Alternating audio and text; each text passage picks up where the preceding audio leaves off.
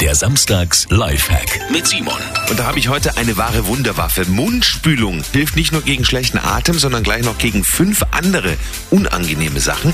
Mundspülung ist zum Beispiel auch ein Deo-Ersatz. Falls das mal leer ist, einfach ein bisschen auf den Wattebausch und unter dem Arm verreiben. Äh, sie hilft auch gegen Schuppen, wenn Sie beim Duschen etwas davon in die Haare massieren. Mundspülung hilft in Verbindung mit Wasser und Essig auch gegen Hornhaut an den Füßen. Und äh, sie verhindert Heißhungerattacken, weil die Geschmacksnerven abgelenkt werden. Und das letzte, was wir noch haben, Mundspülung sorgt auch dafür, dass Mückenstiche nicht mehr so jucken. Ein Teufelszeug, diese Mundspülung. Simon Samstags Lifehack. Jede Woche gibt's einen neuen.